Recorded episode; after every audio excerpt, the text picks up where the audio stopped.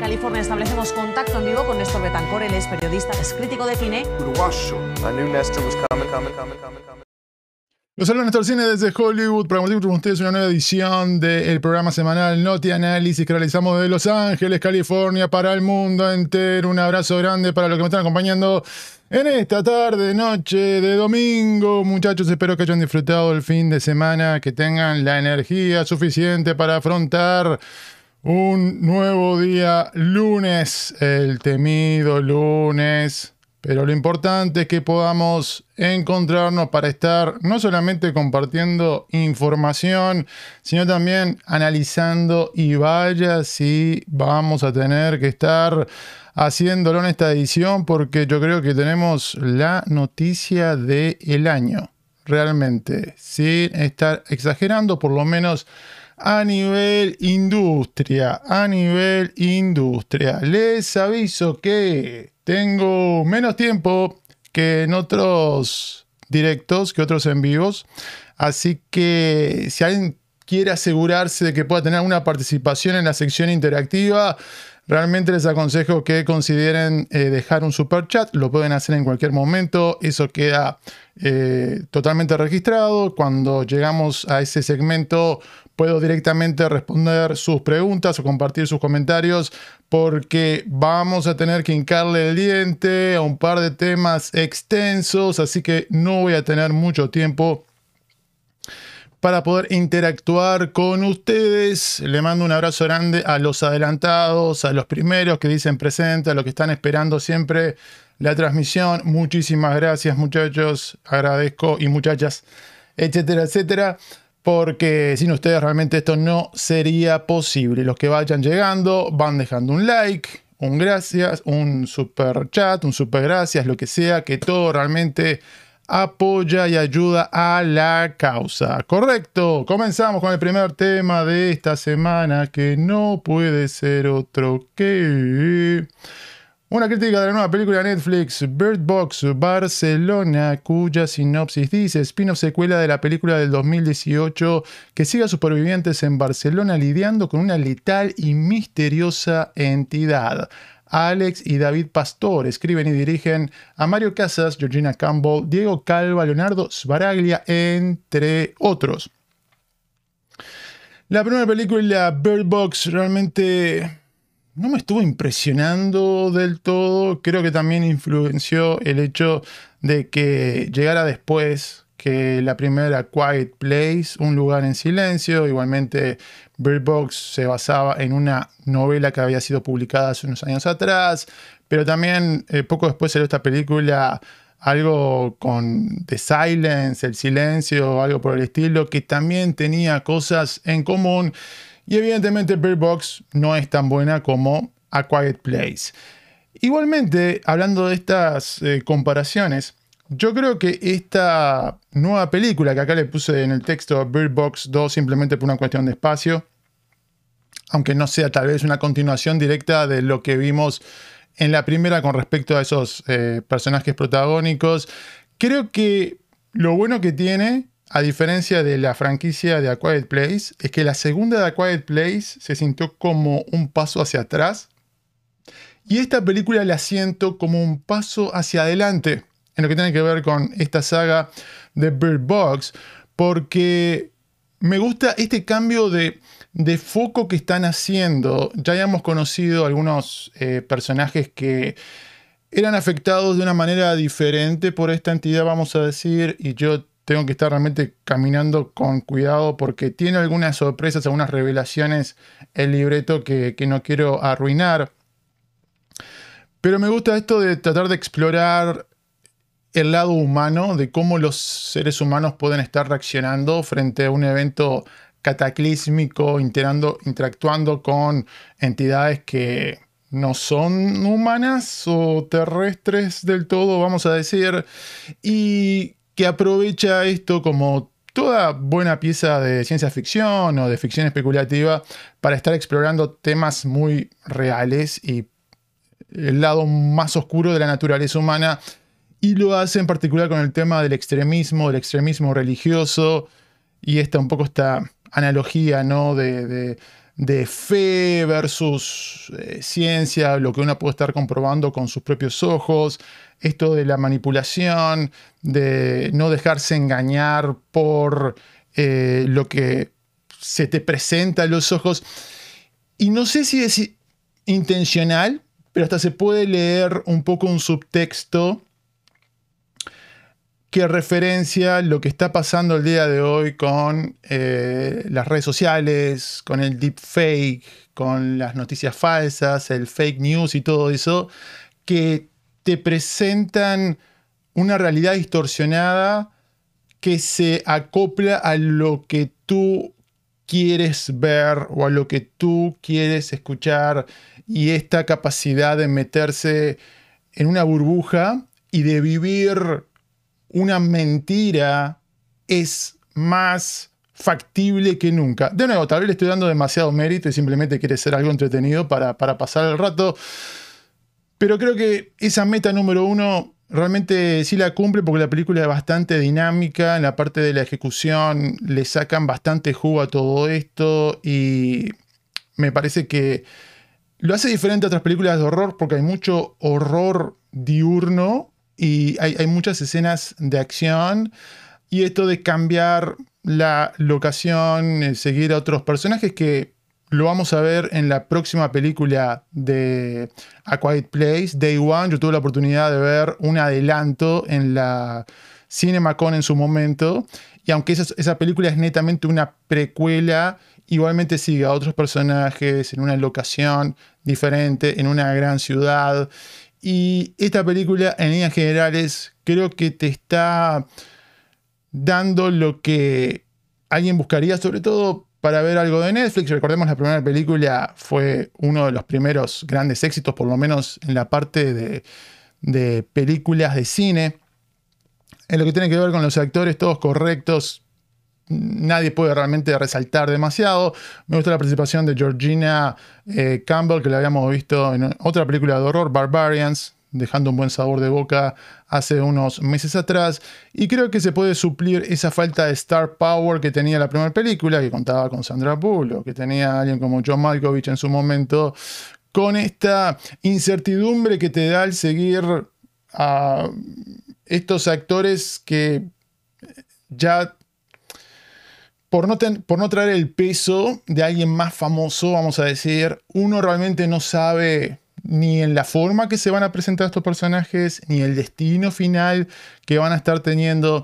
Así que todo eso me parece bastante positivo. Lo único negativo para decir, creo que el final le falta un poquito más de fuerza. Le falta un poquito más de, punch. ¿no? Si estas películas eh, tienen algo en su ADN de, de, Stephen King o de M. Night Shyamalan, creo que esa recta final también se podría acercar a lo que han hecho estos, estos creativos en el pasado. Pero en línea general yo por lo menos estoy satisfecho. Para resumir, secuela que logra volar un poco más alto que la original gracias a una sólida ejecución y a una historia que sin perder la esencia ajusta su visión pensando fuera de la caja out of the box. ¿Qué les estuvo generando a ustedes muchachos? Déjenme saber en los comentarios. Próximo tema. Ok, tenemos que hablar de la taquilla. ¿Por qué? Porque estuvo llegando la película de Tom Cruise, Mission Impossible Dead Reckoning, a las salas de cine alrededor del mundo. Y la gran pregunta era si iba a poder tener éxito esta misión, que realmente hoy por hoy parece imposible, que es para un mega blockbuster poder estar estrenándose de manera fuerte y, ¿por qué no? Tal vez, posiblemente, tener algún tipo de ganancia, lo cual antes era el estándar y hoy lamentablemente pasa a ser la excepción. En líneas generales, yo creo que se puede decir que en gran medida por ahora buenas noticias. ¿Por qué? Porque estuvo debutando con 235 millones de dólares alrededor del mundo en su primera semana de estreno ganando 80 en la taquilla nacional. Recordemos que se acumula Estados Unidos y Canadá y sumándole a eso 155 millones de dólares de 70 mercados. Tuvo un estreno un poco flojo en China, pero lo superó rompiendo un, récord para la franquicia en otros 35 países. Y este tipo de películas usualmente tienen lo que se, lo que se dice eh, piernas, o sea que más allá de que se estrene con una cifra tal vez no tan descomunal, a lo largo del tiempo no cae estrepitosamente de fin de semana a fin de semana, así que evidentemente eso tiene algo a favor. La nota un poco amarga de todo esto, bueno, creo que son dos. Una es que el fin de semana de estreno fue inferior a las películas anteriores, pero hay que tomar en cuenta que esta película no se estrenó un viernes, sino que se estrenó un miércoles.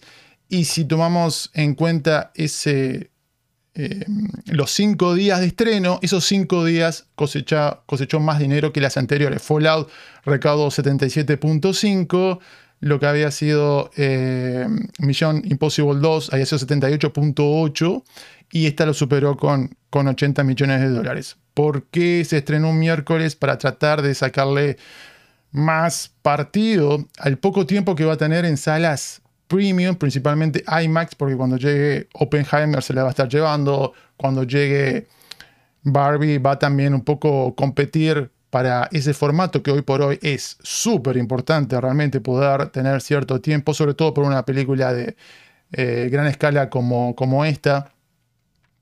Entonces, para aprovechar eso, lo estrenaron antes eh, y a la hora de evaluar el estreno, creo que hay que tomar en cuenta todo el dinero que estuvo haciendo. Igualmente, y el otro punto amargo es el presupuesto. Estuvo costando más de 290 millones de dólares. ¿Por qué? Porque más allá de que todos los costos están aumentando trepitosamente, después de el comienzo de la pandemia se implementaron una serie de protocolos, hubo demoras, comienzo de producción, hay que parar, tenían todo listo, volvemos para atrás, todo el gasto que, implica eso y está muy cerca de lo que costó, por ejemplo, Indiana Jones. Y al día de hoy, en estos cinco días de estreno, está recaudando más o menos lo mismo que hizo Indiana Jones, hasta un poco menos.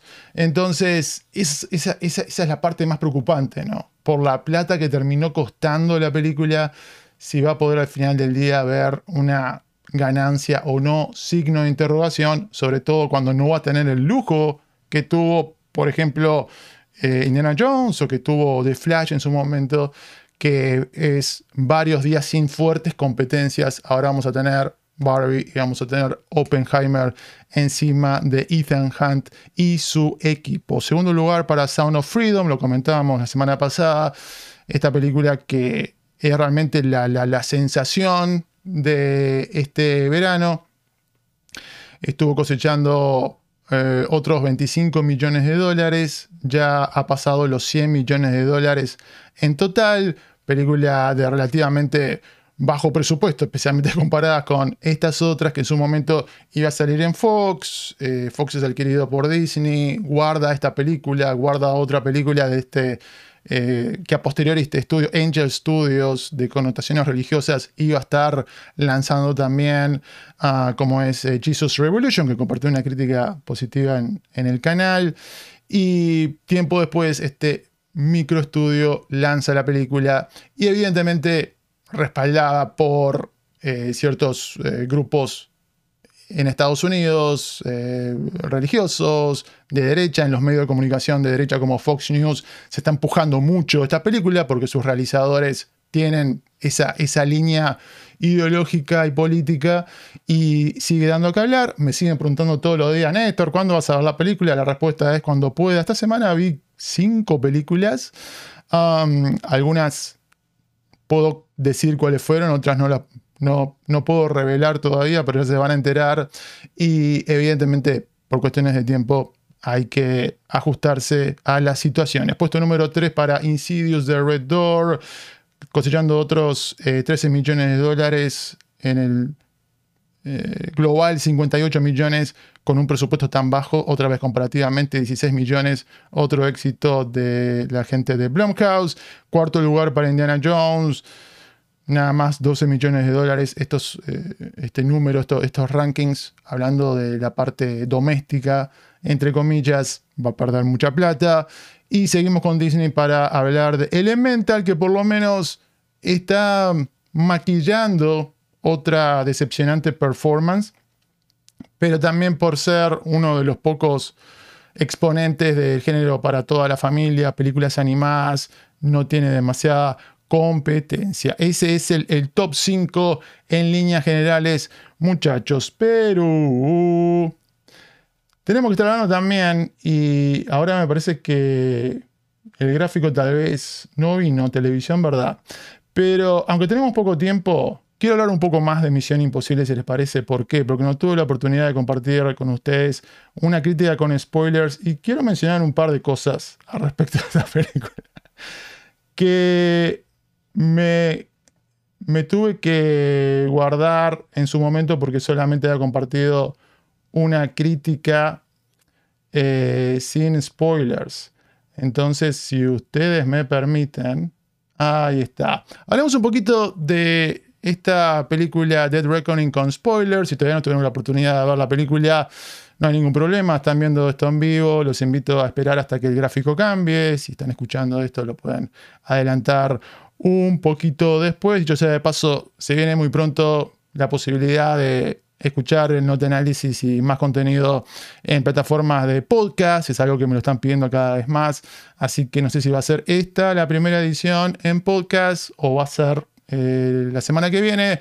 Pero estén al pendientes. Ok, algunos pensamientos, opiniones alrededor de esta película Mission Impossible Dead Reckoning Part 1 con spoilers. Voy a dividir esto entre lo positivo y lo negativo. Positivo, mi ranking de escenas de acción, porque evidentemente ese plato fuerte es lo mejor que tiene para ofrecer esta película.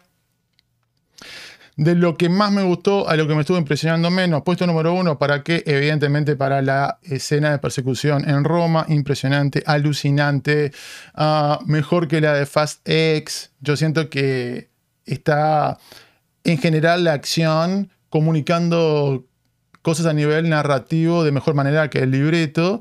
Y tenemos toda esta dinámica del personaje de Tom Cruise, de Haley Atwell, esta cosa de, de rom-com que tiene su dosis de comedia, de romance, evidentemente de acción, de tensión. Funciona muy bien y realmente me voló la cabeza cuando tuve la oportunidad de verla en la CinemaCon de Las Vegas. Puesto número 2.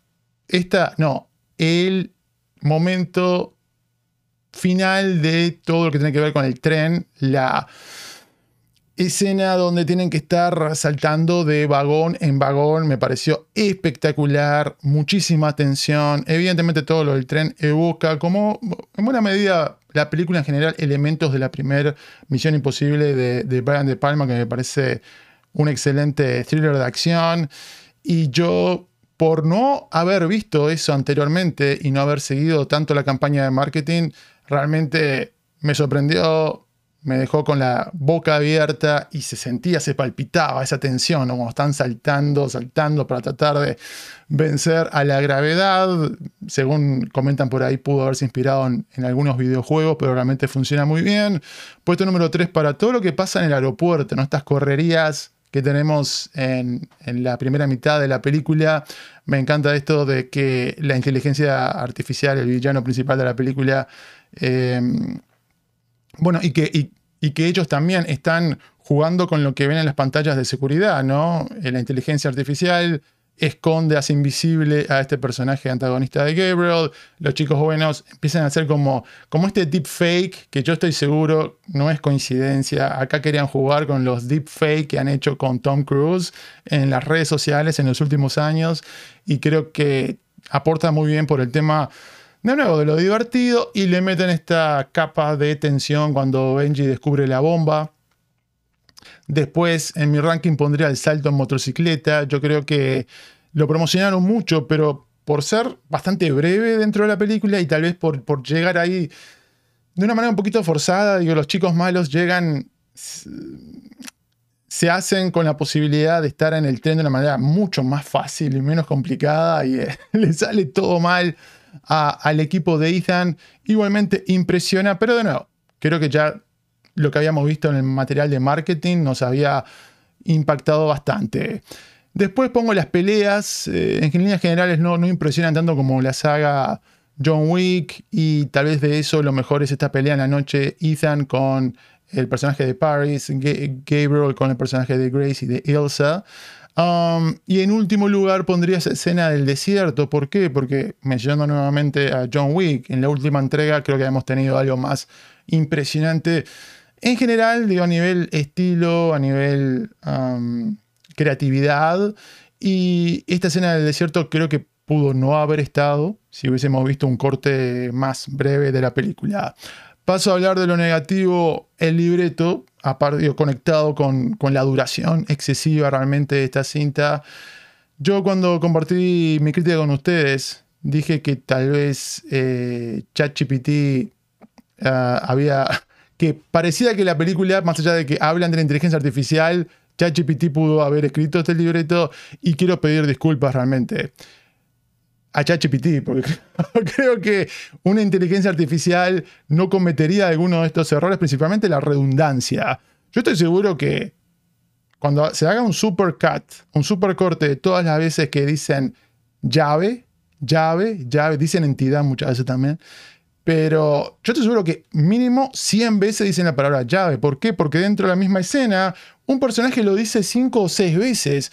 Y digo, la defensa de todo esto es decir, Néstor, es una película de acción, el libreto no importa, lo cual estoy de acuerdo en principio, pero lo que importa en una película es lo que la película te comunica que es importante.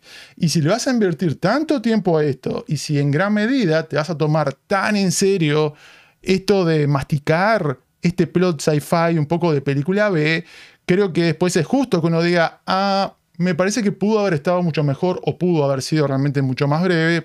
La escena que ejemplifica este problema, en mi opinión, es en buena medida la primera, esta de la comunidad, donde tenemos esta cúpula de agentes de, inteligencia, que es cierto, se toma un 10% en broma, pero el 90% se lo toma demasiado en serio y empieza este estilo muy grandilocuente, melodramático, esto que lo vamos a ver en otras escenas cuando habla el equipo de, Ethan también, que empiezan a completarse las líneas, o sea, están como dando un diálogo que practicaron antes, como si fuera una obra de teatro del colegio. Digo, ¿qué es esto? Um, algunos personajes reducidos a ser máquinas de exposición, algunos son los preguntadores, como el de Carrie Elwes, que pregunta, ¿quién es ella? ¿Dónde está? ¿Cómo se llama? Aparece José Luis Perales. ¿Y cómo es él? ¿En qué lugar se enamoró de ti? Y después estos respondedores que, de nuevo, empiezan a contarle el cuentito a la audiencia. Lo hacen demasiadas veces. Este McGuffin se me hace muy flojo, esto de la llave. Y es curioso que en tres películas de este verano, en la parte norte del hemisferio, todos son con McGuffins que están partidos a la mitad. ¿No? Dial of Destiny, esta película, lo vimos también en, Transformers. Y algunos colegas se quejaban de Transformers, ¿no? Con el tema de la llave, la llave, la llave, pero digo, comparado con esto. Y este villano de la entidad, digo, puntos por la relevancia, porque estamos, hoy estamos hablando más que nunca de la inteligencia artificial, pero por otro lado, digo, creo que lo hemos visto esto mejor hecho en el pasado. Recuerda bastante a Westworld, sobre todo estas últimas dos temporadas.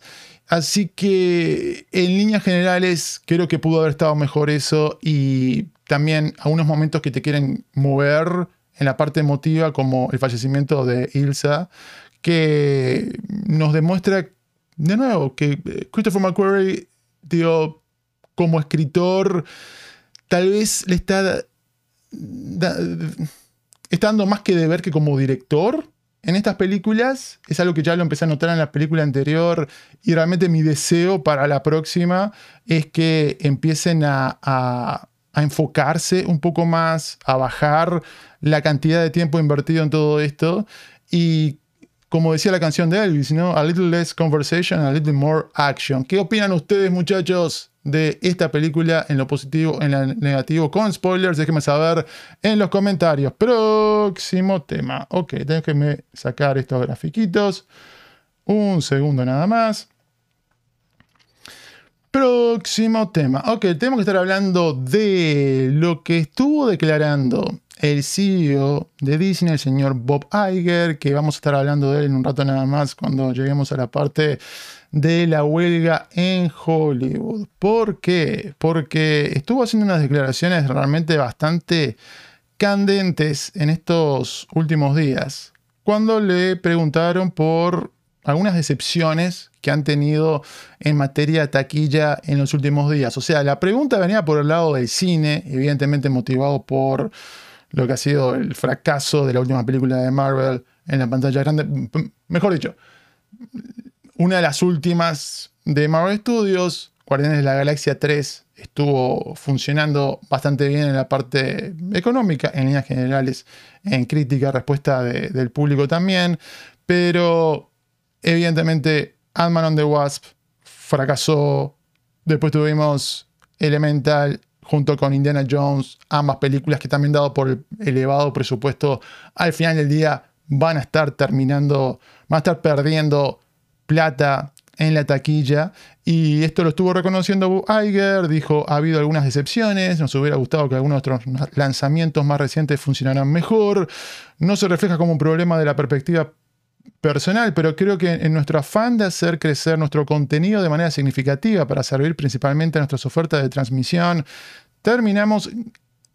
Eh, oh, terminamos cargando demasiado a nuestro público en términos de su tiempo, de su enfoque y más allá de donde habíamos estado antes. Estoy traduciendo un poco. O sea, está diciendo que en materia cantidad se le fue la mano con esta prioridad de darle de comer a su nueva criatura, al streaming, a Disney Plus, y eso estuvo afectando lo que han eh, querido conseguir en materia de taquilla en los últimos meses. Y sin que nadie le preguntara, va y le empieza a tener un palo interesante, particularmente a Marvel. Y dice, Marvel es un gran ejemplo de eso. No habían estado en el negocio de la televisión, no hemos estado en un nivel significativo en el negocio de la televisión. No solamente aumentaron su producción de películas, sino que terminaron haciendo unas series de televisión y francamente diluyeron el enfoque y la atención. Eso es, creo, eh, la causa principalmente. Duro, duro esto. Ya implícitamente estábamos viendo que Marvel Studios, bueno, que Disney en general estaba sintiendo lo que había sido ya una segunda mitad del año pasado muy mala. O sea, este último año, estos últimos 12 meses, ya lo he mencionado antes, han sido históricamente paupérrimos para el estudio. Realmente terribles. Entonces, ya viendo eso, habían comenzado a implementar algunos cambios. Por ejemplo, Marvel Studios pateando para adelante em, algunas fechas de estreno de películas, principalmente lo que tenía listo para lanzar en, Disney Plus, o por lo menos que ya lo tenía anunciado.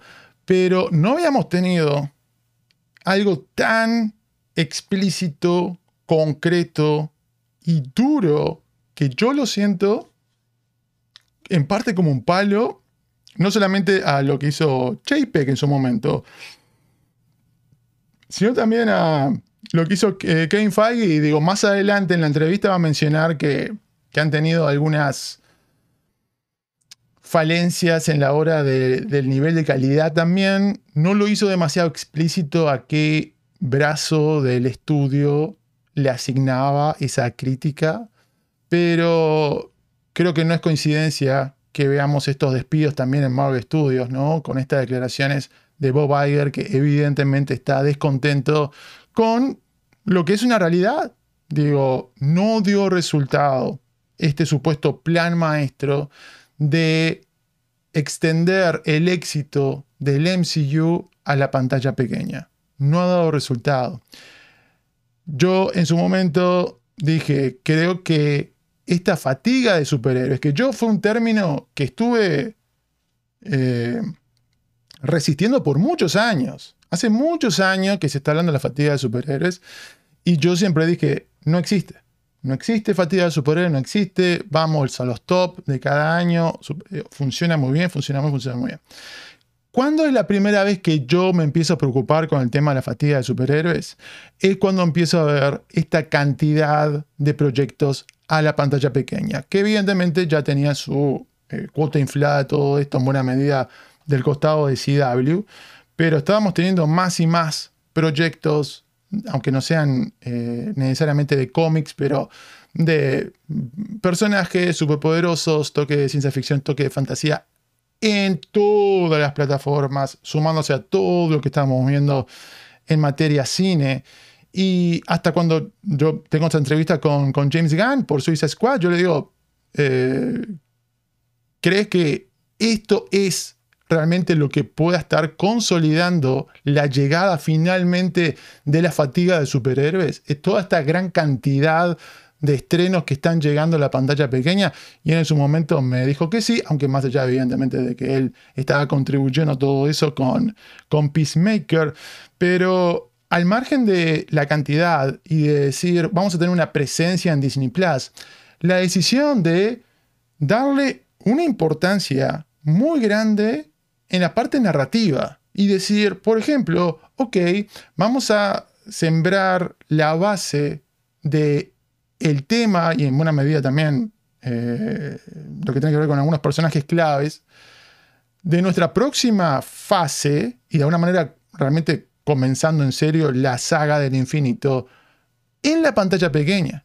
En Loki, ahí evidentemente se estuvo un poco explicando qué es lo que está pasando, poniendo las reglas, las ramas de la realidad, todo esto, que se haya sentido algo de esto anteriormente en Endgame, por ejemplo, pero ya se estaba formalizando eso, presentando una versión de Khan, etc.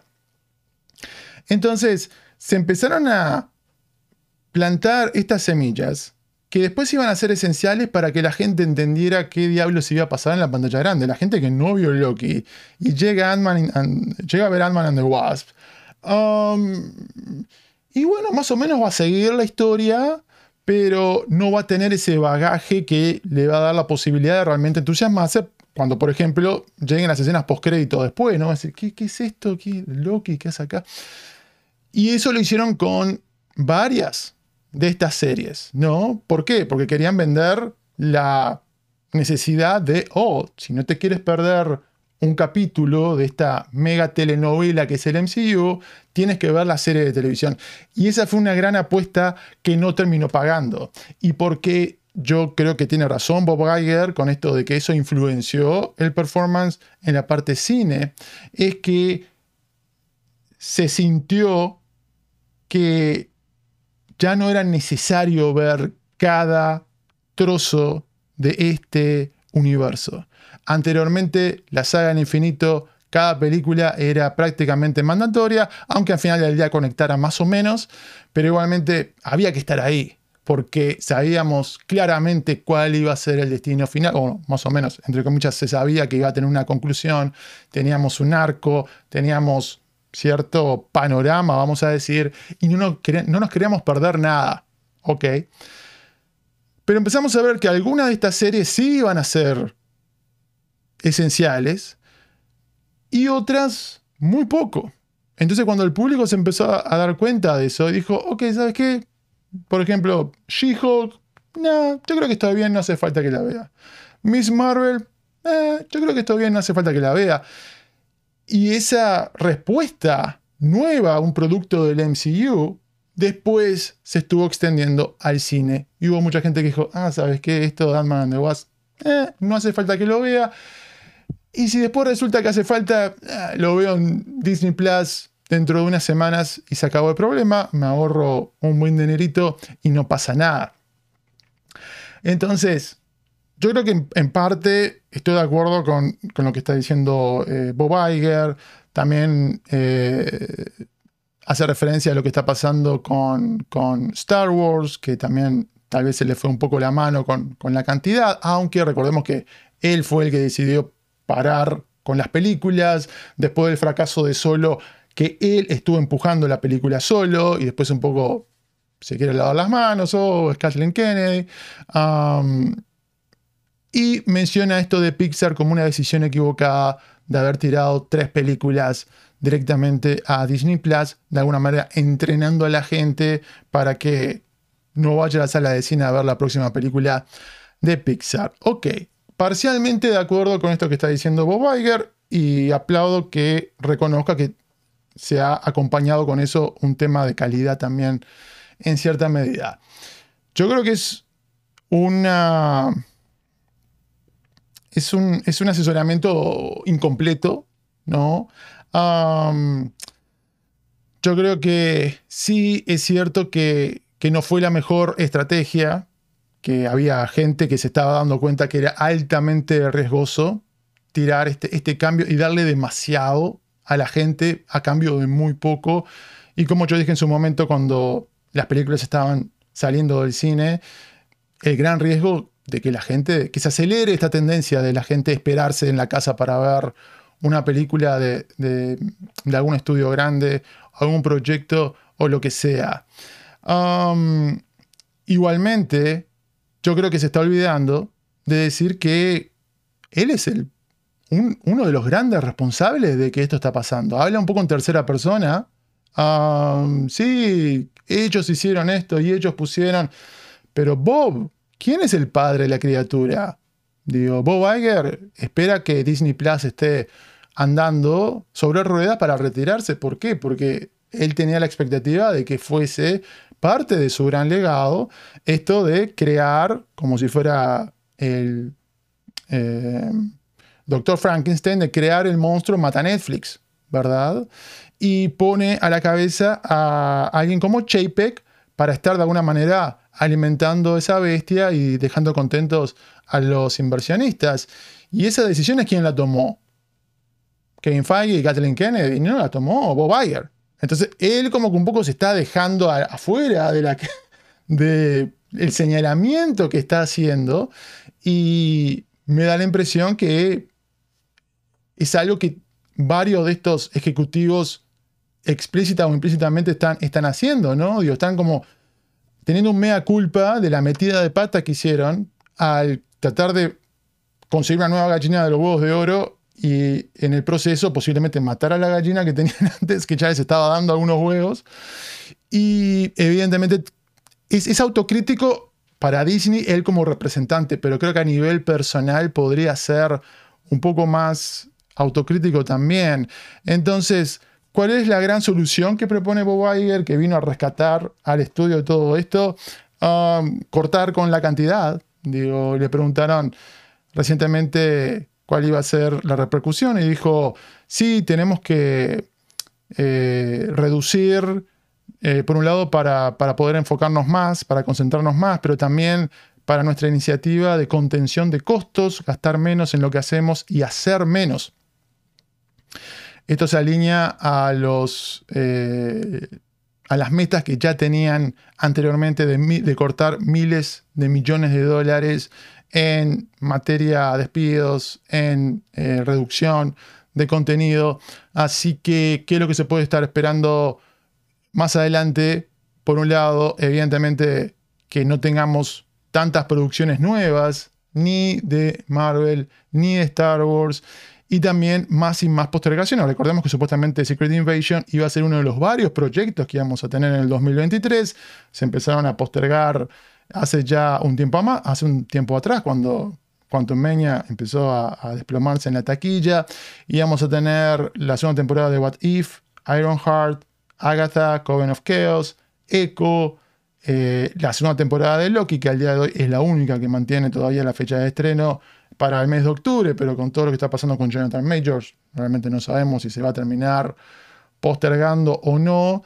Y esto de Daredevil ahora está parando producción también por lo de eh, la huelga y se va a tener que estar postergando también para el día de mañana. Eh, nos eh, llegan también algunos rumores de que aparentemente por esto que está pasando en Marvel y por esta caída de Disney Plus a la hora de sostener la cantidad de nuevos suscriptores, que aparentemente Max la estuvo superando a esta plataforma. Por esta gran decepción, también se está esperando que Marvel corte con esto de sumar los especiales, los especiales que hemos tenido como de Guardianes de la Galaxia, el de Navidad, el especial de Werewolf by Night también.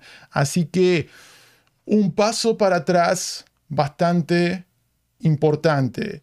Y en el tema de la calidad, no sé si Bob Iger eh, se pudo haber explayado un poco más al respecto, pero evidentemente el año pasado lo que había sido, por ejemplo, esta película de The Strange World, que todo el mundo que también tiene este sentimiento anti-Disney siempre rápidamente apunta al tema de la inclusión y la diversidad. Y yo digo, es, es, es, una, es, un factor de muchos y es más complejo de lo que parece. Pero ese es un caso puntual, donde si ustedes ven mi crítica, yo les decía, esta sí es una película que creo que, es, que está llevando adelante esa buena intención de mala manera, porque parece realmente un... Parece como una parodia de lo que sería una película, ¿no? Que como muchos tildan de woke, progre o lo que sea de Disney, y que el estudio no se haya dado cuenta de, manejar un poco mejor eso, um, evidentemente después te pasa factura, porque la gente va al cine, hace la inversión, ve una, ve dos películas, y ya la tercera dice, como que no me cierra del todo, hay que incluir a La Sirenita como otras películas que también por estos costos desmedidos, fuera de control, tampoco estuvo eh, recuperando la, inversión como o generando la ganancia que se esperaba. Así que hay que seguir esperando recortes en todos los sentidos, recorte de personal, recorte de ah, cantidad de nuevas producciones, todo recorte menos evidentemente en los bonos que se pagan los ejecutivos de Disney de Hollywood, que lo vamos a estar andando en un segundo nada más. ¿Qué le genera a todos ustedes esto, muchachos? Déjenme saber en los comentarios. Próximo tema. Ok. Espectacular. Hablemos de la película de Superman Legacy que estamos esperando. Hace unos días atrás James Gunn estuvo compartiendo en redes sociales que estábamos a dos años supuestamente del estreno de esa película. Vamos a ver cómo impacta la huelga todo esto, si se extiende la huelga principalmente de actores. Yo creo que va a ser muy difícil que se pueda mantener esa fecha premium en el corazón del verano, por lo menos del hemisferio norte. Y no, no habría que sorprenderse que se termine postergando esa y otra película. Le vamos a repasar en el segmento donde hablemos del strike. ¿Cuántos actores se están incorporando cuatro, cuatro nuevos actores a el casting que habíamos ya compartido en su momento, de Rachel Brosnahan como Lois Lane, de David Corenswet como nuevo Superman Clark Kent. Sus nombres son Anthony Carrigan, Isabella Merced, Eddie Gazegui y el señor Nathan Fillion. Comencemos hablando por Anthony Carrigan, que fue el último que se estuvo anunciando justo a tiempo para no estar chocando con la huelga que es conocido principalmente por la serie de Barry, que va a estar interpretando a Rex Mason, también conocido como Metamorfo de Element Man, el hombre elemento, que era un arqueólogo que se encuentra con un artefacto maldito durante una expedición y que le permite cambiar de forma y poder eh, transformarse en cualquier combinación de elementos. Estuvo apareciendo en la serie animada de Justice League Unlimited y dijo este actor que podía conectar con el personaje porque como él tiene este problema de salud de alopecia, alopecia, sentía esta cosa de, oh, él no le gusta cómo, cómo se ve, este personaje siente que es una maldición que está cargando hasta que llega un momento que lo empieza a apreciar como un don y que por eso realmente está emocionado de encarnar a este personaje. Nathan Fillion por su parte va a interpretar a la versión de Guy Garner de Green Lantern. Eh, vamos a hablar de, este tema de que sea amigo de James Gunn en un rato nada más, pero estuvo rumoreado por mucho tiempo como una posibilidad para hacer alguna versión de Green Lantern, un Hal Jordan, hace, hace unos años atrás. Y es la versión más egocéntrica, menos, entre comillas, arquetípica de lo, que, de lo que debería ser un héroe, así que le da un poco lugar a que Nathan Fillion pueda estar ejercitando algunos dotes un poco más de comedia, vamos a decir, por ese lado, y puede ser eh, una buena opción. Creo que um, por ahora tiene sentido que no tengamos la versión de Green Lantern o los Green Lantern que vamos a tener en la serie que ya se había anunciado de Max, que iban a ser eh, Hal Jordan y Jon Stewart, porque creo que por ser papeles tan importantes y porque van a estar comenzando a trabajar tanto tiempo en el futuro, si querían un Green Lantern con el poco tiempo que había, que se vayan con, con esta versión puede estar teniendo sentido. Eddie Gathegi, que es conocido, bueno, lo habíamos visto en la saga de los X-Men, más recientemente en esta serie de Apple TV Plus, For All Mankind, que estuvo, eh, estuvo compitiendo por, por nominaciones en el Emmy. Va a estar interpretando a Michael Holt, también conocido como Mr. Terrific, que después eh, también lidera un equipo de, de superpoderosos que tiene mucha creatividad. Alguno lo puede comparar con un Tony Stark. Um, y que es un personaje que James Gunn había dicho hace tiempo que realmente le encanta, así que nadie está demasiado sorprendido de que sea parte del universo, aunque tal vez llama la atención que todos estén en esta película. Y para terminar, Isabela Merced, conocida en su momento como Isabela Moner, yo tuve la oportunidad de entrevistarla en algunas oportunidades por la participación que tuvo en algunas de estas películas de Transformers anteriormente, alguna otra película. Y la razón por la cual tiene el apellido Merced desde hace un tiempo es porque es el apellido de su abuela y realmente quien honrar a su abuela, por eso se cambió. Ahora su nombre artístico no es Moner, sino que es Isabela Merced, que la habíamos visto en cosas como eh, Dora la Exploradora, que realmente me pareció que hizo un buen trabajo. Creo que es una chica muy, muy carismática, de, hija de peruanos, estadounidense, hija, hija de peruanos. Y va a estar interpretando a Hawk Girl. Habíamos visto, curioso, ¿no? Después tanto tiempo esperar, cuando vamos a ver a Hawkman y Hawk Girl en la pantalla grande, que hayamos tenido uno en Black Cam hace poco y próximamente tengamos a a Hot Girl, hay que esperar algún tipo de conexión eh, entre estos dos personajes o que, o que pueda mantenerse el personaje de Alice Hodge el día de mañana, realmente gran signo de interrogación. Antes de seguir adelante, y ya me estaba olvidando de comentar algo brevemente con respecto de el casting de Isabella Moner.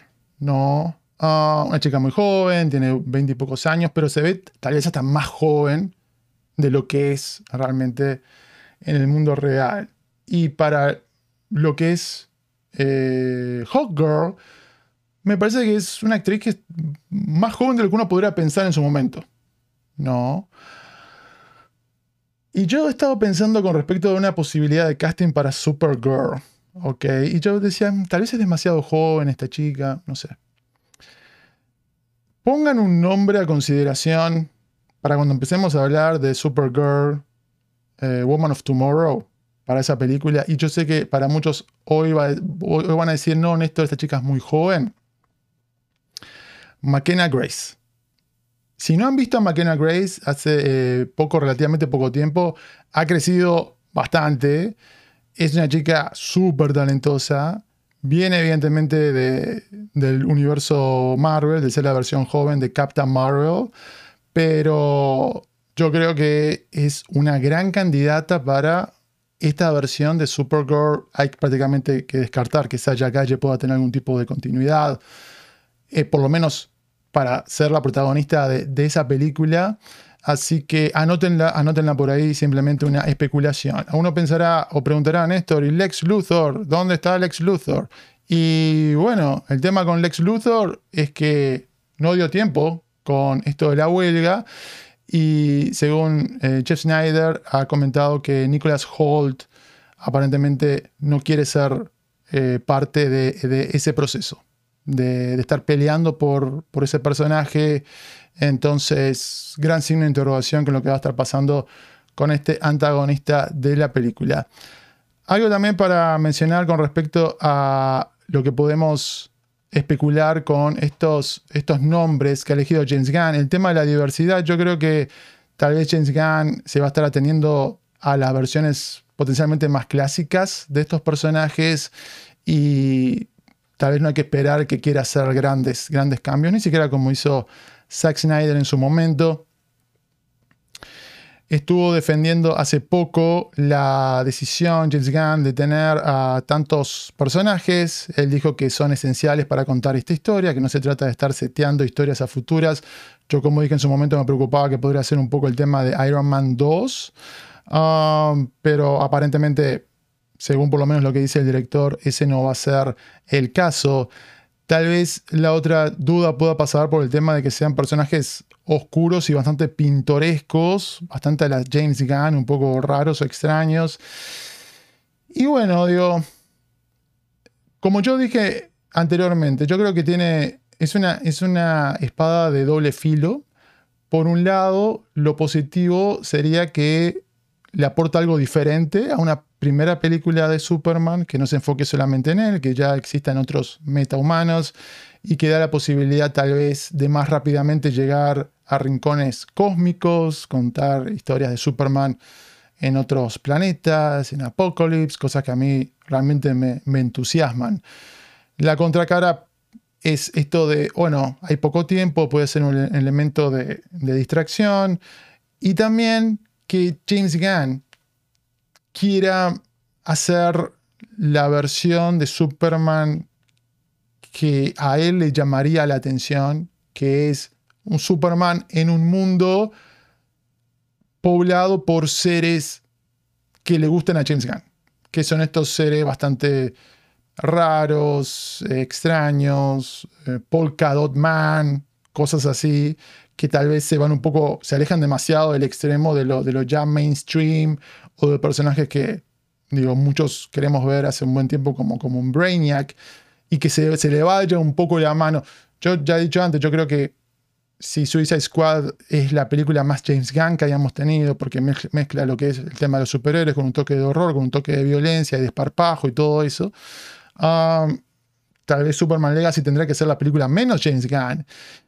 Y evidentemente James Gunn no, no está dispuesto a eso. Um, pero por otro lado queda a la derecha porque nos ha dado personajes extraños, oscuros, que han terminado funcionando.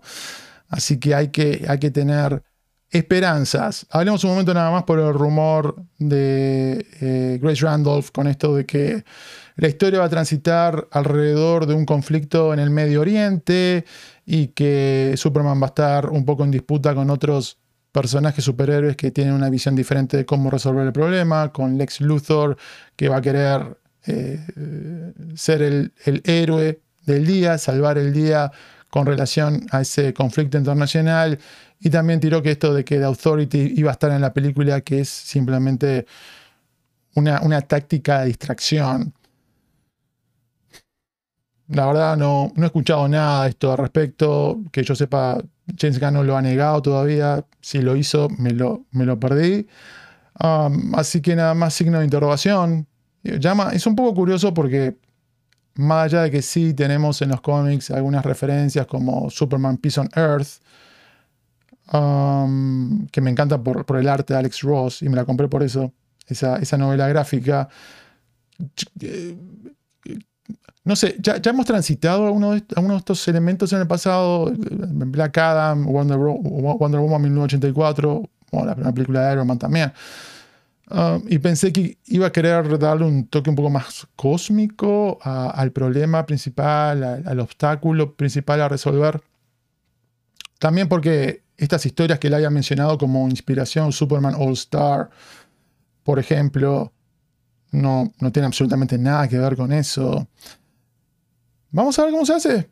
Digo, a priori no, no me parece algo negativo. Uh, es todo, es todo cómo, cómo se quiere hacer. es cierto que también hasta en Batman v Superman tuvimos alguna escena ahí en, eh, en África, ¿no?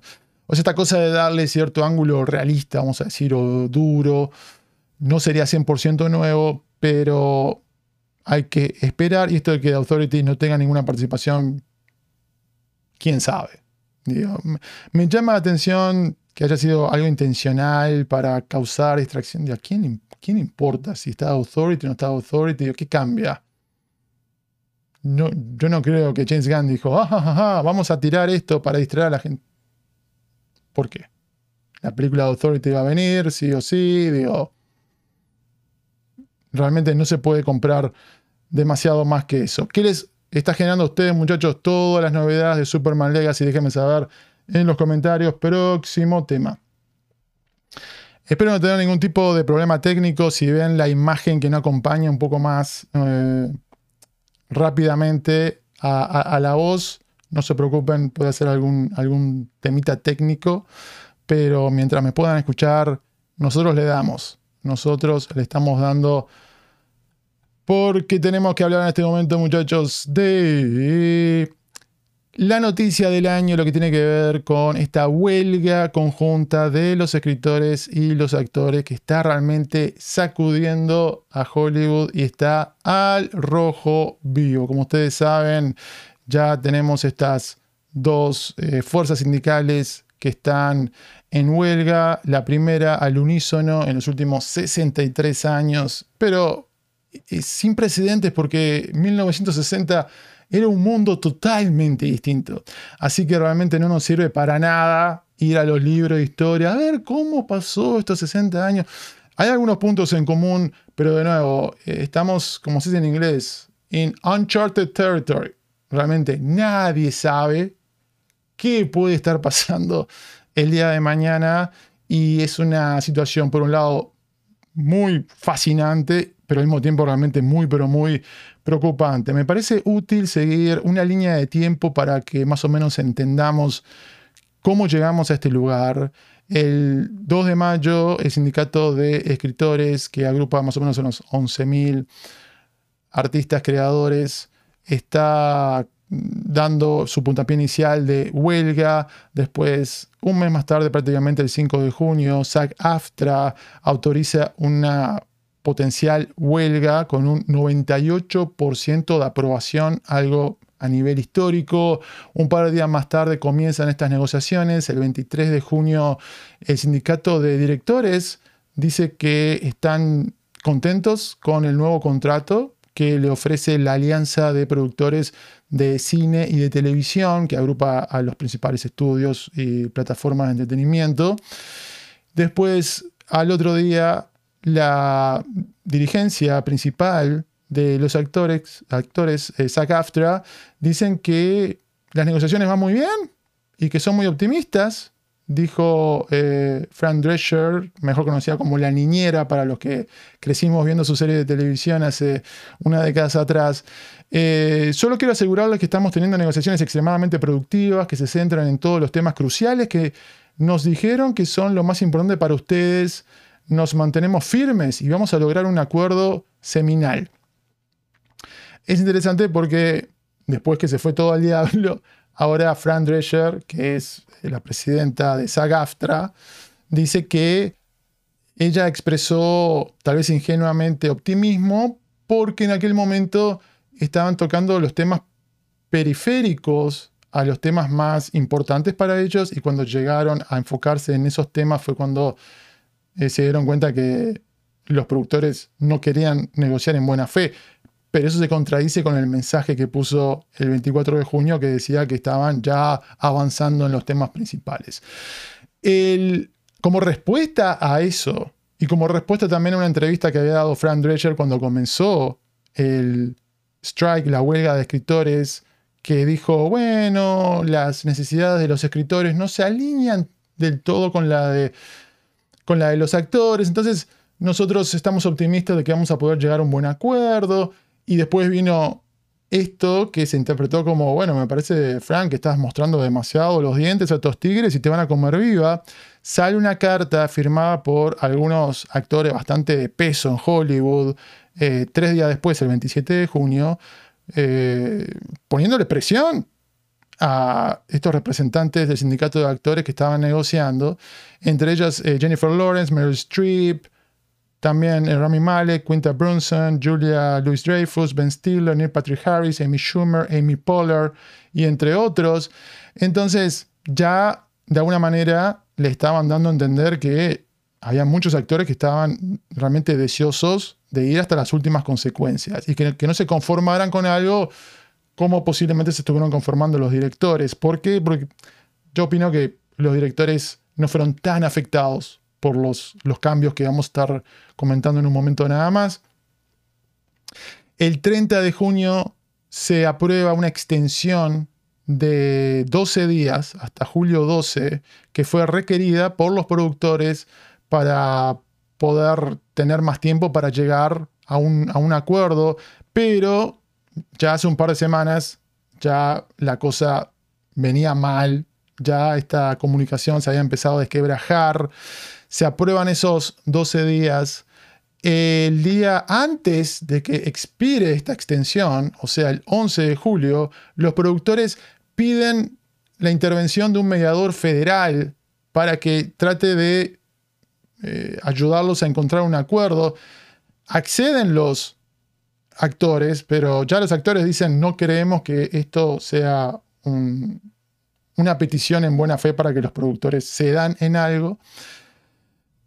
Y después ah, realmente todo se empieza a desquebrajar. El, en el 11 de julio sale un artículo, poco, poco tiempo después sale un artículo en Deadline hablando de que hay una estrategia de los productores a demorar todo lo más posible, por el, lado de los escritores por lo menos, para que eh, sufran las consecuencias económicas de la huelga y ellos después poder negociar mejor más adelante. El 12 de julio ya expira todo esto y al otro día se hace formal el comienzo de la huelga. Ok, ok, ok. Se autoriza esta huelga ¿Y cuáles son las limitaciones de esta huelga? ¿Qué es lo que no pueden hacer los actores? Vamos a hablar de las razones eh, en, un, rato nada más. Pero ¿cuáles son concretas estas limitaciones? Eh, AFTRA lanza una serie de pautas para guiar a sus 160 mil miembros afectados y dicen que no pueden estar teniendo ningún tipo de trabajo delante de la cámara, incluyendo evidentemente actuación, canto, baile, proezas de acción, tampoco las que son fuera de cámara como actuación de voz y la narración. Está prohibido eh, trabajar, como se dice, en el, en el fondo o en, el background o ser algo un poco más de, extra.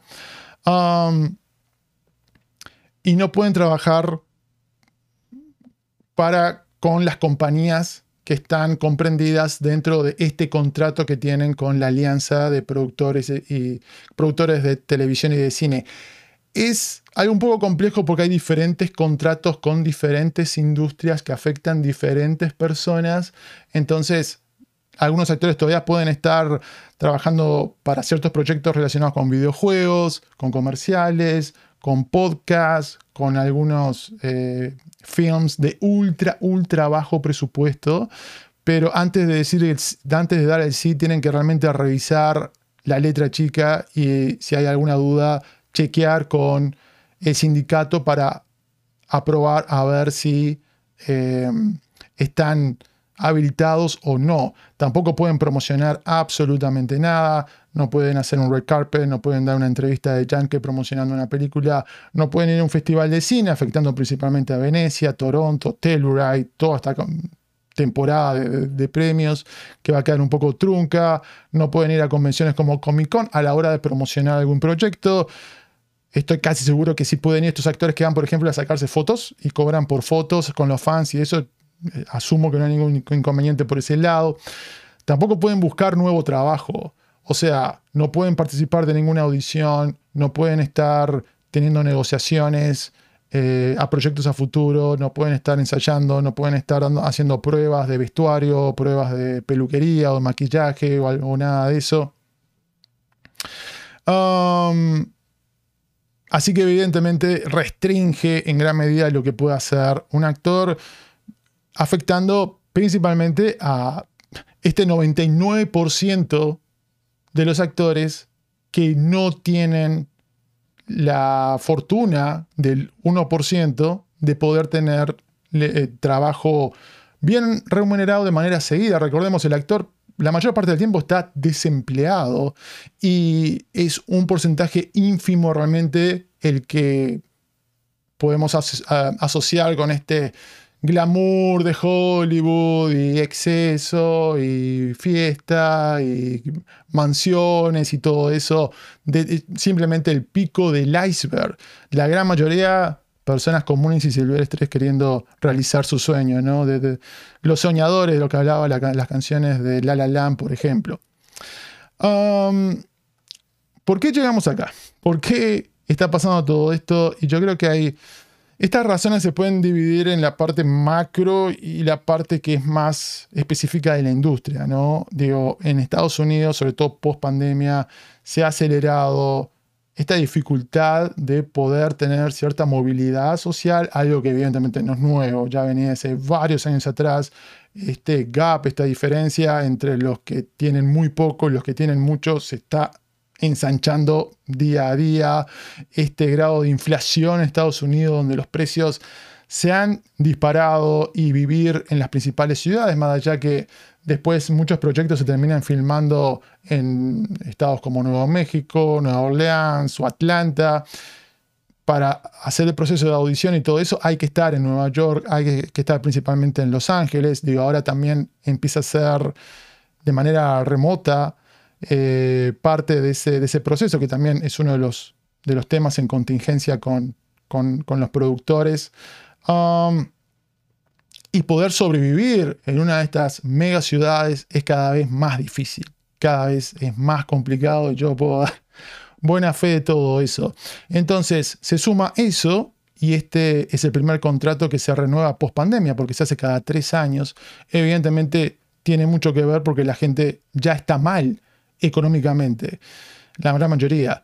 Y le sumamos eso, este cambio tecnológico y este cambio de modelo financiero que ha atravesado la industria con el surgimiento, la imposición del streaming en los últimos años después de la dominancia de Netflix.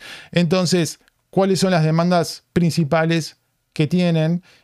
Que evidentemente cada una de estas huelgas estuvo asociada con algún cambio en la parte tecnológica en su momento fue la llegada de la televisión, después fue el DVD, después fue el Internet y ahora es evidentemente el streaming. En parte lo que quieren los actores es poder tener la posibilidad de acceder a regalías con el streaming, algo que es estándar con la televisión abierta y que con el streaming eso no pasa en buena medida. ¿Por qué? Porque estas compañías de streaming no quieren revelar información ni cuando les va bien ni cuando les va mal. Los actores propusieron utilizar alguna compañía eh, intermediaria para no tener que acceder directamente a la base de datos de empresas como Netflix, pero ellos se han negado, se han negado a dar sus números y se han negado que un tercero pueda estar revisando algún tipo de, o haciendo esos, esos, esos cálculos y tomando esos cálculos como referencia para compartir algún tipo de ganancia de regalía. Lo que se hace es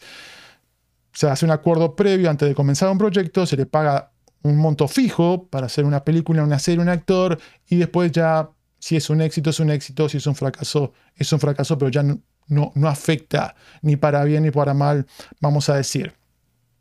Además de eso, quieren un aumento en, en lo que es la base de pagos para acompañar, como decía recién, el tema de la inflación. Y además de eso, restricciones con el tema del AI, la inteligencia artificial. Y es interesante esto porque es algo que también afecta a los escritores, pero de una manera distinta. Y más allá de que hoy por hoy no, no puede una inteligencia artificial suplantar 100% a un actor protagónico, vamos a decir, de una película. El tema es que ya se están entrenando para que sí lo puedan hacer en el corto plazo. Entonces, a la hora de entrenar esa inteligencia artificial, ¿con qué se la va a alimentar? Se la va a tener que alimentar con cosas ya existentes, como yo he dicho anteriormente. La inteligencia artificial no es un creador, es un, es un, es un DJ, ¿verdad? Hacen un remix de cosas preexistentes.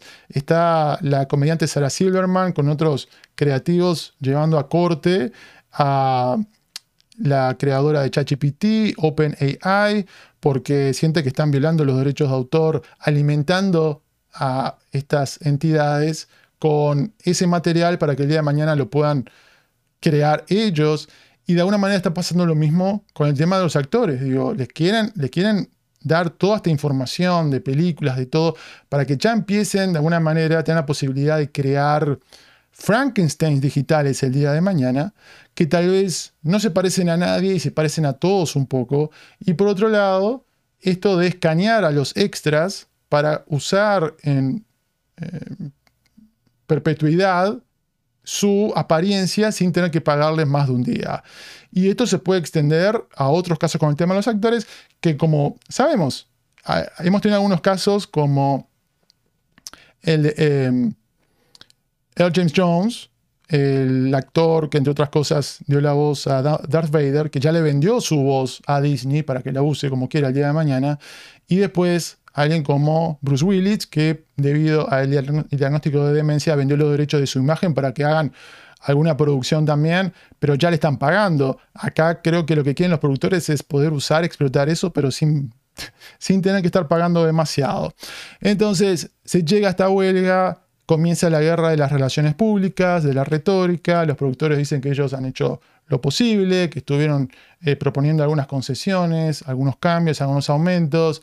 Por otro lado, eh, la parte de los actores dice que fue algo insultante, irrespetuoso, que ni siquiera eh, se mostraron abiertos a seguir la conversación, que fueron totalmente ignorados y que estaban totalmente alejados. Y Frank Drescher dio un discurso bastante potente, de nuevo, un poco también con esa presión de, de ponerse más firme, ¿no? Y que ella también va a estar buscando pronto una, reelección a la cabeza de, del SAG, eh, calificándolos, eh, esta, postura tan avara, tan miope de los productores como realmente insultante y repugnante.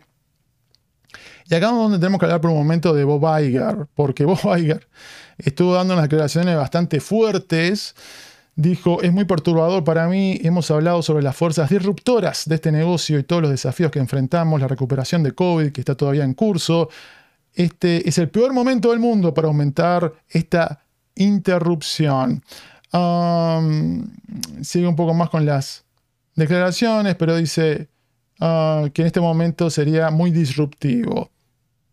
Es muy conveniente y muy curioso que quienes empujaron la disrupción cuando pensaron que eso les iba a favorecer a ellos, ¿no? Porque Netflix es el disruptor por excelencia y todos querían ser el próximo Netflix, no les importó prender fuego los modelos que los habían llevado a la riqueza en el pasado, ¿no? Vamos a pasar una película en la televisión de esta manera, vamos a pasarlo eh, en el cine con estas ventanas de exhibición y todo. Todos querían ser el disruptor número uno. Ahora, cuando se dan cuenta que no funcionó, quieren pagar los platos rotos y acusar de disruptores a los otros que nada más quieren tener una tajada para poder sobrevivir y funcionar en este nuevo modelo que gente como Bob Iger estuvo empujando. No fueron los actores, no fueron los escritores. Es eh, muy irónico, vamos a decir, que se esté usando esta palabra de, de disrupción. Y hablando un poco de Bob Iger, ¿no? ¿Qué cambio de percepción de alguien que en su momento se presentaba un poco como un héroe liberal, candidato potencialmente al Partido Demócrata, um, que venía a rescatar a, Disney de las garras de Bob Chapek. En su momento decíamos, ¿no? Digo, eh, lo de Scarlett Johansson, el problema que estuvo con Disney, no hubiera pasado con Bob Iger. Y ahora nos estamos dando cuenta que capaz que sí hubiese pasado. Estuvo asesorando a, a vino simplemente con la idea de echar gente, cortar presupuesto. Y, ahora se pone un poco como la cara visible de, los productores diciendo estas cosas que parece que la dijo, no sé, Rico MacPato, ¿no? Digo, ¿quién es la mascota del juego Monopolio? Y ha tenido unas respuestas bastante fuertes también. Por ejemplo, Frank Drescher dijo que eh, lo encontró terriblemente repugnante y fuera de lugar, eh, muy desconectado con la realidad. Eh, dijo, si yo fuera esa compañía, lo encerraría detrás de las puertas y nunca lo dejaría hablar con nadie sobre esto porque es tan obvio que no tiene idea de lo que realmente está sucediendo. lo mató, le pasó la planadora.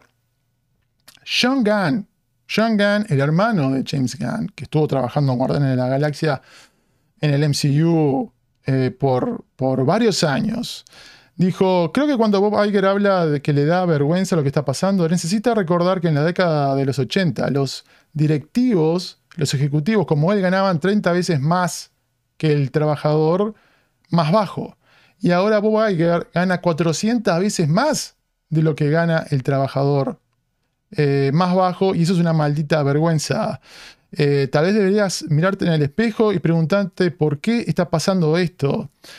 Y si la respuesta es simplemente que, bueno, esta es la forma que se hacen los negocios corporativos hoy por hoy, si esa es tu respuesta, eso te hace una mala persona, a shitty person. Duro. Pero ¿quién se gana el premio de dureza? Es evidentemente Ron Perlman. Ron Perlman, que lo acusó de una implícita a Bob Iger de haber sido quien dijo unas declaraciones muy duras en un artículo de Deadline que mencionaba hace un instante nada más. Eh, el artículo de Deadline decía que, según algunas fuentes, los eh, productores tenían este plan de dejar, en pocas palabras, que los escritores se, se murieran de hambre, que querían romper al sindicato de escritores que estaban esperando demorar esto varios meses para que pierdan sus casas, sus apartamentos. Y alguien dijo, es un mal cruel pero necesario. ¿Ok? Pero nadie, nadie sabe quién dijo eso a ciencia cierta. Ron Perlman lo acusa implícitamente a Bob Iger de decir eso, porque en un momento habla de 27 millones de dólares por año, que es lo que va a estar cobrando Bob Iger en el contrato que ha renovado recientemente. Y dijo, lo voy a tratar de hacer eh, lo más diplomático posible. Dice, escúchame, hijo de... Eh, hay muchas maneras de perder tu casa. Parte de esto es financiero, parte es karma y parte es solo descubrir quién, quién diablos dijo eso. Y sabemos quién dijo eso. Y dónde vive. Hay muchas maneras de perder tu casa. Le deseas eso a la gente, deseas que sus familias se mueran de hambre mientras ganas 27 malditos millones de dólares al año por no crear nada. Ten cuidado, hijo de... Ten mucho cuidado, porque ese es el tipo de que despierta mucha peace out. no, Ron Perman, se te fue la mano. Um, Durísimo, durísimo. ¿Cuáles son las consecuencias de todo esto en el mundo real? Bueno, evidentemente demoras en proyectos en producción, hablando de las películas Deadpool 3, Gladiador 2, Mortal Kombat 2, Wicked, la versión live action de Lilo y Stitch, Dead Reckoning, segunda parte, Venom 3, todo se tuvo que estar deteniendo en materia de, producción, sin interrogación con cosas como Avatar y Spider-Verse, segunda parte, que yo creo que pueden seguir avanzando con la parte de la animación y de los efectos especiales. Eh, yo creo que Avatar ya había cerrado la fotografía principal de todas las películas, pero tal vez tenían que hacer un reshoot o lo que sea. Y es una pregunta, ¿no? Digo, vamos a tener películas que se iban a estrenar pronto pero que necesitaban algún reshoot y no lo van a poder hacer, o que se van a postergar para darle promoción, para tener la oportunidad de que los actores promocionen, ¿no? Por ejemplo, Blue Beetle. no va a tener ninguna promoción. Salió Yolo Maridueña pidiendo que la gente apoye porque él no va a poder ir a ningún show a hablar a promocionar la película en una alfombra roja. En la parte de televisión, algunas cosas ya se habían parado, como Stranger Things, la próxima temporada, las series que vamos a tener de televisión abierta en esta nueva temporada de otoño, eso se frena. Algunas cosas que se están haciendo en otros países como House of the Dragon pueden estar siguiendo porque la mayoría de los actores son británicos o están bajo un acuerdo británico que es diferente. Y Evidentemente no se puede promocionar más nada, por eso se apuraron los estudios para hacer la promoción de Barbie, de Oppenheimer. Fran Drescher los acusa a los productores de pedir la extensión de los 12 días solamente para poder terminar de promocionar sus películas. Algunos actores de Oppenheimer eh, en la alfombra roja o durante la premiere se fueron, pero también digo, está un poquito coordinado eso, ¿no? Para que pudieran tenerlo, ¿no? Y todo el mundo también está, está hablando de lo que pasó con Oppenheimer, el estreno, la premiere de Haunted House en Disneyland, pero sin actores, o sea, bastante fantasmagórica de alguna manera, y postergaciones en la parte de los premios, los Emmys posiblemente van a pasar o, en noviembre o en enero. No sabemos si se van a postergar otros premios al cine más adelante. Un impacto brutal para las salas de cine aunque no se posterguen los estrenos que ya están pautados para este año, igualmente empezando más o menos yo diría de, de marzo en adelante, vamos a tener películas que se van a estar demorando, que no van a estar llegando a tiempo y es otro problema para los exhibidores, impactando esto a todo el ecosistema todo el ecosistema de las películas, la gente que trabaja alrededor de una película, que trabaja alrededor de hacer un premio, una ceremonia, la gente que trabaja para cubrir esto, ¿no? Gente de la prensa, sobre todo los que están más dependientes de hacer entrevistas, ese tipo de cosas, evidentemente eh, suma ya las dificultades que, con las cuales estamos lidiando hace mucho tiempo. Hay que esperar que esto siga reevaluando estas, estas prioridades con respecto al streaming. Y hablando del streaming, ¿cuándo vamos a empezar a sentir el impacto nosotros, los consumidores? No solamente, como les decía, sí, van a demorarse algunas cosas, algunas producciones, pero también si aceptan el día de mañana los productores compartir más ingresos, ok, ¿cuándo, ¿cuándo nos van a cobrar a nosotros esa diferencia? No, si ellos dicen, oh, bueno, ahora tenemos que darle una regalía a los actores, bueno, pagás 15 dólares de Netflix, por simplemente un ejemplo, ok, genial. Ahora todo el mundo tiene que pagar 30 dólares. Ok. Eh, ¿Se puede ver con avisos? Sí, pero con avisos va a ser 20. O sea, este, este caramelito, este dulcecito, esta droga, que como se dice, ¿no? La primera es gratis. Al principio costaba muy poco. Y ahora estamos, nos estamos dando cuenta por qué costaba tan poco. Porque era imposible era un, precio insostenible, realmente insostenible. Hablando de plata, se está especulando que la industria pierda mínimo 3 mil millones de dólares. Evidentemente el tiempo va a estar influenciando todo eso también. ¿Cuánto va a durar? Yo creo que por lo menos ayuda a que tal vez se resuelva un poco más rápido lo de los escritores, porque los actores le van a dar más visibilidad en todo sentido y puedan meter un poco más de presión a los productores. Pero por otro lado, los productores Dios saben que ellos tienen bastantes recursos. Y el tema es cuando Wall Street los va a em, eh, empujar a ellos, ¿no? Cuando este, las acciones van a estar bajando de precio y esa va a ser la gran señal para que los productores se sienten de nuevo a la mesa a conversar y tal vez eso pueda pasar en un mes, en dos meses, tres meses, tal vez lo vamos a estar siguiendo todo muy de cerca, todo esto, muchachos. ¿Qué les parece? Déjenme saber en los comentarios. Ahora sí los invito a estar compartiendo con ustedes en la sección del chat. Giros90 dice, ¿qué piensas de la controversia alrededor de of Freedom y la supuesta campaña de censura que la mayoría de Latinoamérica parece pensar que existe?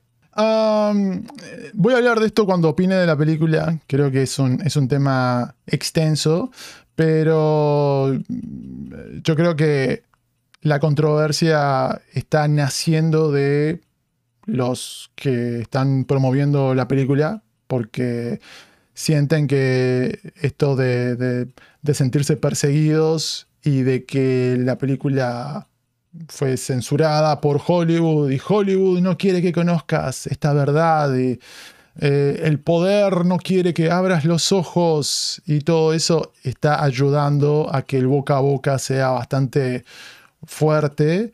Um, y evidentemente uno tira un poquito de chispa en redes sociales y todo prende. Y es un poco contradictorio, ¿no? Que por un lado haya gente que diga, no, pero no hay ninguna controversia, eso es algo que, que lo inventan desde afuera o o los que tienen cierta postura liberal y están en contra de esta película porque los realizadores tienen un corte eh, más conservador o de derecha, pero bueno, eh, la gente que está respaldando la, película, muchos en redes sociales, o por, lo menos tweets que, me están llegando a mí, ya van con esta cosa un poco combativa de que la película la quieren silenciar y no quieren que... Digo, está saliendo en varias salas de cine, yo creo que por el tamaño es una de las películas que más distribución está teniendo. Digo, no, no, no, no creo que haya, que haya ninguna evidencia en la realidad de que nadie quiera silenciar la película o que, digo, y después simplemente señalar cosas de la realidad que, digo, gente asociada a la película han respaldado, ¿no? Los últimos movimientos más extremos de derecha a nivel político en este país.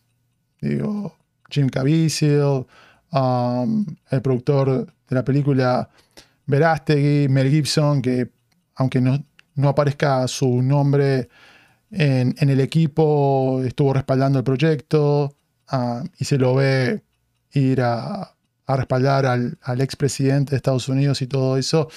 Y bueno, vamos a hablar más adelante porque me parece que es un tema, es un tema que, que lo amerita. Mauro Jiménez eh, estaba estirando un poco la conversación. Muchas gracias, Mauro. Y dice: Hola Néstor, ¿por qué siguen ensañados con el Snyder Cut? ¿Por qué quieren borrar de la hora llamado Max la cinta? Barbie hace un mal chiste riéndose de los fans que nos gusta el Snyder. Salud. Bueno, eh, puedo, puedo corroborar que en Barbie hay una referencia a los fans que apoyan, apoyaran el, el Snyder verso. Y voy a hablar de Barbie en, la crítica. Y creo que tiene sentido dentro de lo que quiere ser la película, que quiere un poco meter el dedo en la, en la llaga, ¿no? Y, generar un poco de, discusión. Um, esto de borrarla de Max realmente no, no he escuchado, digo, pero ninguna película está a salvo. Series de televisión y películas están saliendo para ahorrar plata y pagar menos regalías. Y digo, la pregunta sería, ¿por qué no pasó antes? ¿No? O, por qué esta sería la, excepción. Entonces digo, creo que tampoco hay que, hay que sentirse tan perseguido. Y yo, como siempre he dicho con el tema del Snyder Cut, digo, creo que es importante eh, evitar la generalización y demonizar a todo el que simplemente es fan de, Snyder, pero al mismo tiempo tienen que hablar con, con, miembros activos del movimiento Snyder o, ese, sector más, más este, intenso que, no de pie, que no de pie a eso, ¿no? Porque si están empujando hashtags para desearle el fracaso a todas las películas de DC, que están saliendo, incluyendo pobre Blue Beetle, digo, también es difícil después eh, ganar mucha simpatía o adeptos. Alejandro, gracias por superchat. Dice: Hola Néstor, no creo en la fatiga. Marvel está en recambio, sus héroes más importantes se fueron y no hay un liderazgo fuerte. Igual caso de DC arrastrando su viejo problema: dos Superman, dos Batman, etc. Lo bien escrito: Batman, Joker, Guardianes, tiene éxito claro, pero el tema es que yo creo que esto de la fatiga, sí o no, es eh, un poco como el, el, Rorschach test, ¿no? Digo, te muestran la palabra fatiga y cada uno ve una cosa diferente. Y es una cuestión de cómo cada, quien lo interpreta.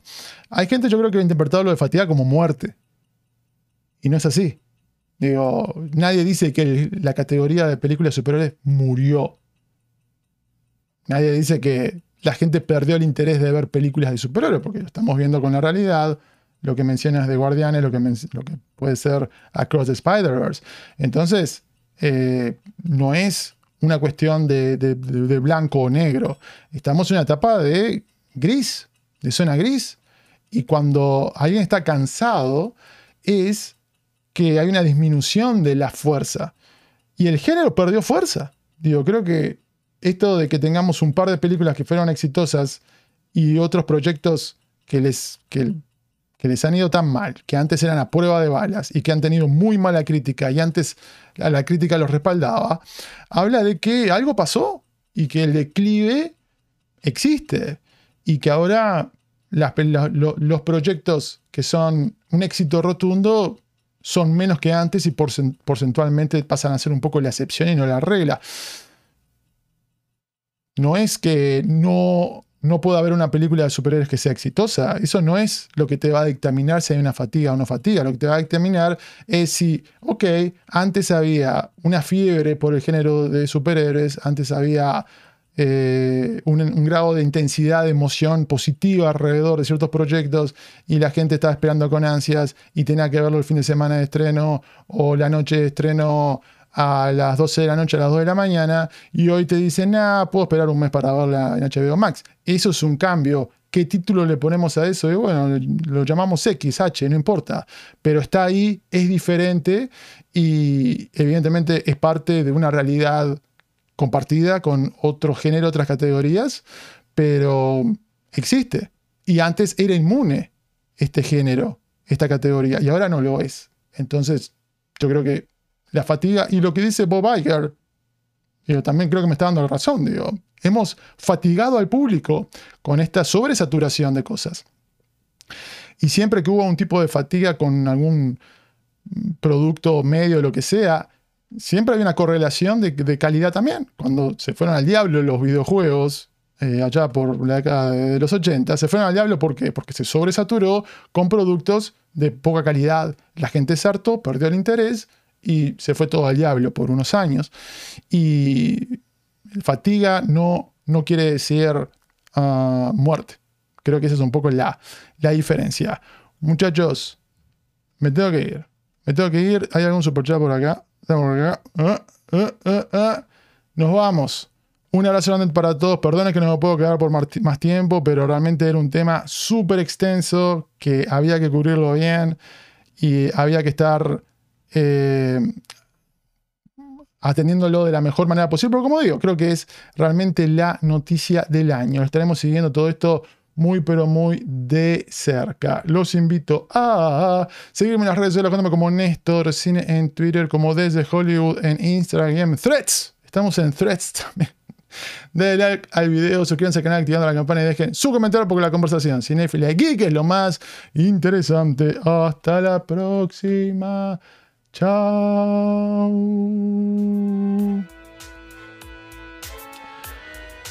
El martes, super martes, martes Heimer, tenemos crítica de Barbie, reacción de Oppenheimer. Después posiblemente hagamos alguna sesión de preguntas y respuestas en vivo para que pueda estar interactuando con ustedes. Nos vemos, chao.